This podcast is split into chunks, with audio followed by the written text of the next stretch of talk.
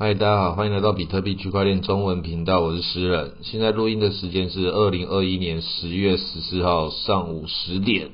哦，比特币的价钱最近回升到五万七，然后以太币的价钱也是三万五千。那这个市场重新活络起来之后，大家又重新的那个开心起来了。那我是告诉大家，这还是要小心一点，因为你看那个对以太币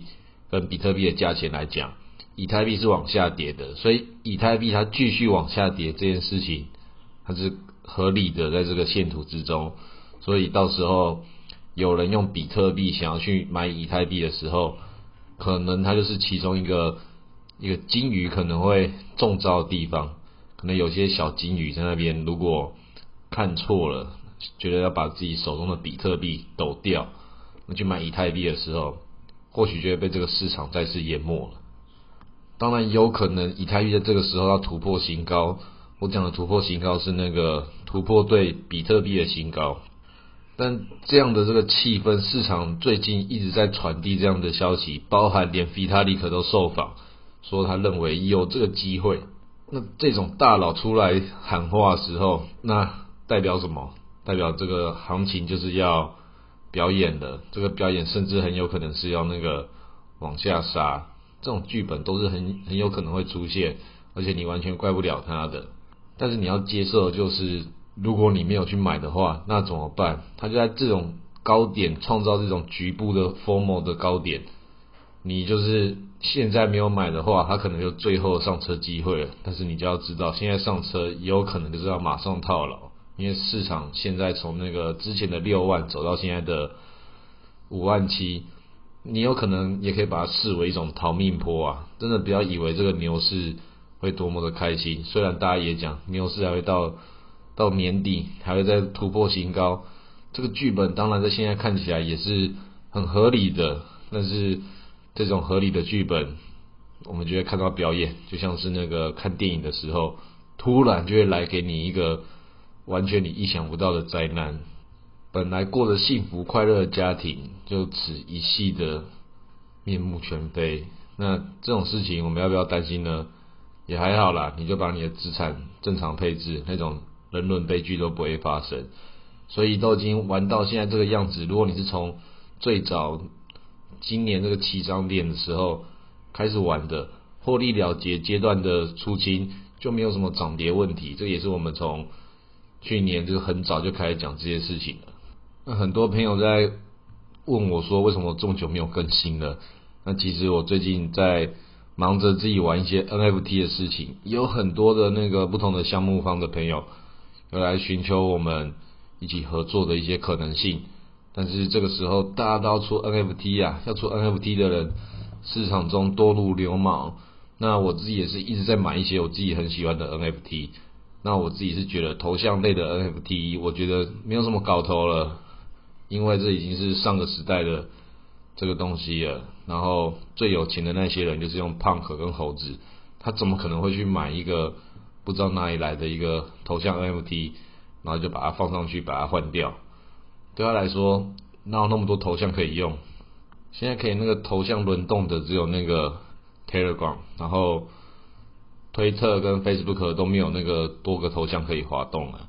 那这个头像每个人就只有一个。或是最多可能，我觉得也没有太多个，而且你 main 出来的那一个最主要的还是在那边嘛，所以新的 FT 一定是一些更特别的。那我昨天晚上就买了好几个那个 AI 创作的，你自己输入名字，然后它会帮你 mint 出来那个名字的 AI 所认为该画什么样子就画出来，那演算法特别厉害，然后看起来。各种现代风或是古典的全部都有，水墨画的风格、水彩画的全部都有，就太厉害了。AI 竟然办法掌控这样的色彩，跟他对这种资讯的理解能力，这个是 NFT 历史上我觉得很重要的一个专案，也是过往历史之中长不一样的。它生成艺术里面，它创造了那个混乱。但是它同时又是在同一组系列之中，每一幅都是独一无二的，所以这种独一无二的概念之下，它可以走到什么样的地步，我是很期待。我买了买了几个，那大部分的人也都是会不小心就一直买，甚至买它的时候，地板价明明是在零点五颗以太的时候，还是会有人用一颗以太、两颗以太的再买一些他自己很喜欢的那幅画，因为他有那个名字，那每一个人可能对不同名字跟不同的画，对他来讲可能不同意义，然后可能那个。买了一幅叫做 Sunset，他可能要把它送给他那个他的朋友，或是或是他认为那个是龙舌兰日出，所以他想要把它买起来。然后里面现在有一个很有意思的一幅画，叫做阿布拉卡达布拉。那这个 Abracadabra 是什么意思呢？它其实是一个魔法的咒语，它是要治愈所有的这个状态的人。它是一个集体治疗术，你去查那个维基百科的话，你就可以查到了。那这个东西也很屌的地方是那个最近在那个 Curve，就是我们都知道那个大法师 Chris 的 Curve 里面，Mr. Block Curve 里面它的出了一个稳定币的词，就是那个 Magic Internet Money 魔法网路钱。那上面你可以把你的稳定币换成那个。这个魔法稳定币的时候，它会另外挖给你一个叫 Spare 的一个币，这个据称是以太坊二的那个 DeFi 二点零，这个很会喊，那就是讲说，当我在说话的时候，我就是在创造了，就是这个语言的力量。所以这种开始把这个元宇宙跟魔法世界你看不懂事情把它创造出来的时候，这这些很厉害的地方就在这里。那个 AI 都可以做成这个样子，人类也当然是用讲话就可以变出钱来，他们就可以拿这个 Spare 去其他那种借贷性的协议里面，然后一直不知道做什么事情，什么加速啊或什么的，这些巫师、这些法师实在太厉害了，我们都要尊重这种拥有这种黑魔法堕落能量的人。不过我们再怎么样去理解这件事情，还是要回到现实世界啊。我们还是要看看那个拜登总统最近想要干嘛。他前几个小时发了一篇文，好像是写说那个现在在最 top 的那些人要开始要来配了，这听起来是美国版的那个共同富裕，就是那个中国前一阵子喊出来，你的银行账户如果高过多少钱，你就要那个接受调查，然后那些有钱人腾讯啊一大堆。纷纷的把他们自己的钱都捐出来，捐给国家，成为人民的企业。所以在这种地方，它到底政治的结构产生什么样的事情，会怎么样剧烈影响我们市场，我们不知道的，很有可能会暴涨啊！因为你的钱都要被调查了，赶快变成比特币，有这可能。但现在又比特币又各种的被打压，因为那个中国政府限电，他们那个煤炭不够用，搞不好会死很多人，这种太危险了，不知道。希望这个。可以渡过难关，那至少比特币的矿机全部都被清空了，不给挖了，大家都没办法那个过冬的，没办法吹暖气了，然后还挖矿的话，怎么可能嘛？所以现在美国的算力大于中国了，那现在这个事情会怎么发展？拜登那边他们要玩这种局面都是可以玩，美国都是更会玩这种规则型套路的，中国的玩法是另外一套。不过现在这个全世界的。比特币格局跟以前完全不一样的，要怎么预测，我们都不要觉得自己有拥有什么样的预测能力。最近已经看了很多人在群组里面都非常的开心的，因为我们一些老玩家里里面，有些已经进入到第一第一阶段的，那进入第一阶段的人，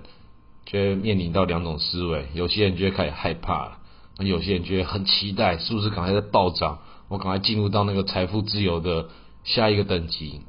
我可以那个开始幻想一些什么各种的事情，开始在乱买东西了。这种事情都会发生在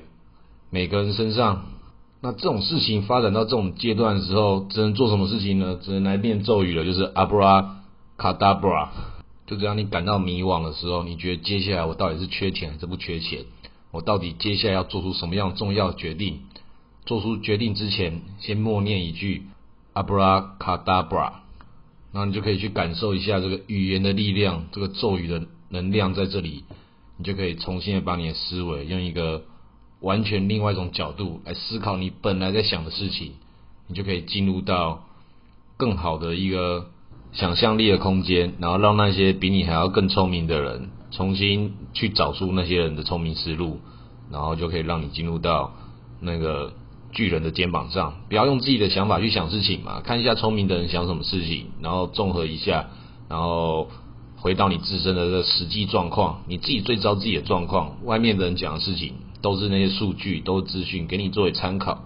然后很多朋友这个时候也是在问说，现在诗人你怎么操作啊？那我就讲，这个我的操作跟几个月前都一样，都是平衡，我就是比特币的现货持续持有，所以它暴涨到很夸张。我都不会卖掉，然后再就是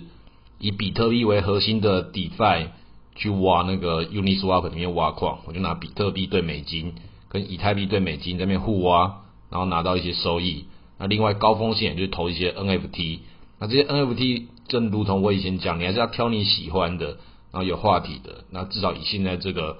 我所考虑的，这就是有话题性的这个用 AI 去演算的画作。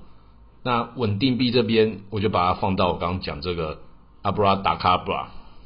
就是在客服上面运作的那个其中一个魔法世界的资金池，还有本来的那个其他美金比较正常的资金池，在里面你就把它当做是你常年的稳定币投资嘛，就持续的这边挖客服，跟金鱼做一样事情。当然它的 gas fee 很贵，我也不是一开始就直接又又把钱丢进去。我也是那个必须要在其他地方先累积到一点之后，然后这笔钱不是我现在需要用的钱，但是我希望它可以拿来做这个牛市里面的阶段性套利的避险。就是你有获利了，你一定要一段一段的避险，不要觉得我就要死抱住所有的这个这个比特币。当然你抱得住的话，那很好。那你要去考量到你那个现金流，你到底每天要花多少钱？你每个月能够得到多少的收入？不要让你的这个整体的财务状况被你现在看到账面上的数字给迷惘了。在某些阶段的时候，有些人会觉得自己做投资的成功是，我看中了很好的标的，我的眼光很好，然后付出了很大的仓位，然后赚到了很多钱。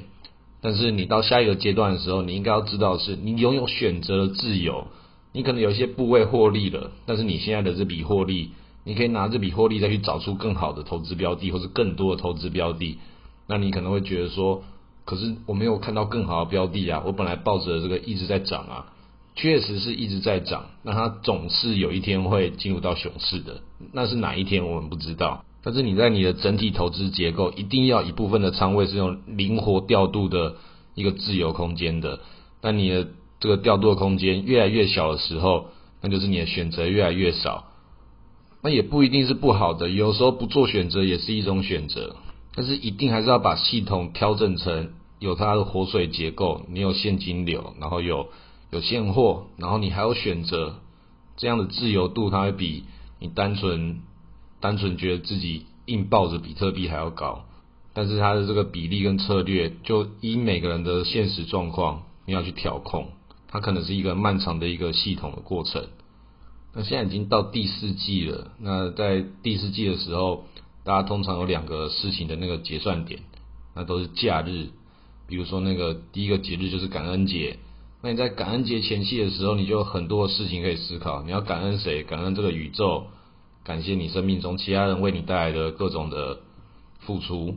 然后你就可以去做好事、做善事，或是回馈一下你身边的人，看一下该怎么去表达你的那个。想要表达的事情，那送 NFT 可能也是一个很好的决定，因为最近是这种送礼的季节，到那个感恩节的时候、圣诞节的时候，什么黑色星期五啊这种事情，当它发生的时候，这些商人都会用各种方式把你手中的台币给抖掉啊。那这种时候，你要不要把你的比特币拿出来了？有可能就会啦，因为很多人就是这么做的。在历史中，这样的事情也是发生的，都有那个感恩节行情跟圣诞节行情。那我分两种行情，一种是极度的下杀，一种是快速的往上拉。那两种都交替发生过，到底今年会长什么样子，或是今年大家不玩这一套了，我们都可以试试看。但总之，你可以看现在的这个线图，走到靠近那个越靠近那个假日的前沿的时候，它就有很多的故事会发生在里面。因为市场中大家缺钱了，我们可以看一下今年的历史是不是跟以前一样，会有一些很精彩的表现。好，那今天录到这里，谢谢大家。